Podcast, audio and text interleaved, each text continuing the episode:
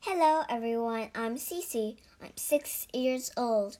Welcome to the wonderful world of reading. In this, I can read Owl at Home 3 Tear Water Tea. 大家好，我叫夏西西，我今年六岁。今天我给大家讲的故事叫《Owl at Home》。Three. Tear water tea. Owl took a kettle out of the cupboard. Tonight I'll make tear water tea, he said. He put the kettle on his lap. Now, said Owl, I will begin. Owl sat very still.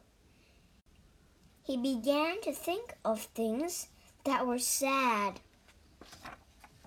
Tears with broken legs, said Owl. His eyes began to water. Songs that could not be sang, said Owl, because the words have been forgotten. Owl began to cry. A large tear rolled down and dripped into the kettle. Spoons that have fallen behind the stove and are never seen it again, said Owl. More tears dripped down into the kettle.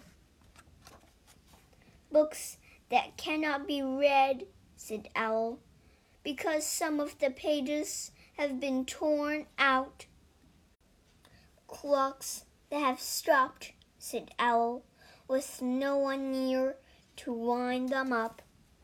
Owl was crying. Many large tears dripped into the kettle. Mornings nobody saw because everybody was sleeping, sobbed Owl. Mashed potatoes left on a plate, he cried, because no one wanted to eat them. And pencils that are too short to use. Owl thought about many other sad things.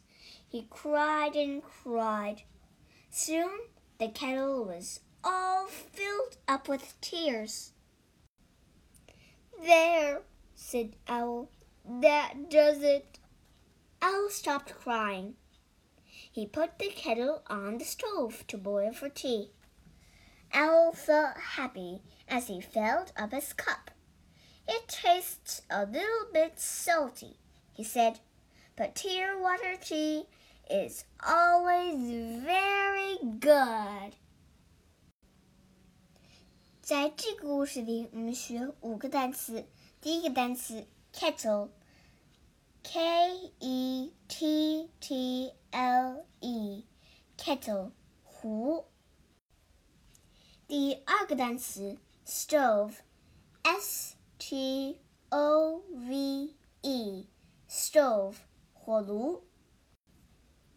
第三个单词 sob，s o b，sob 呜咽、哭诉。第四个单词 mashed，m a s h e d，mashed 捣碎的、捣烂的，mashed potatoes。土豆泥儿。 第五个单词，salty，s a l t y，salty，咸的。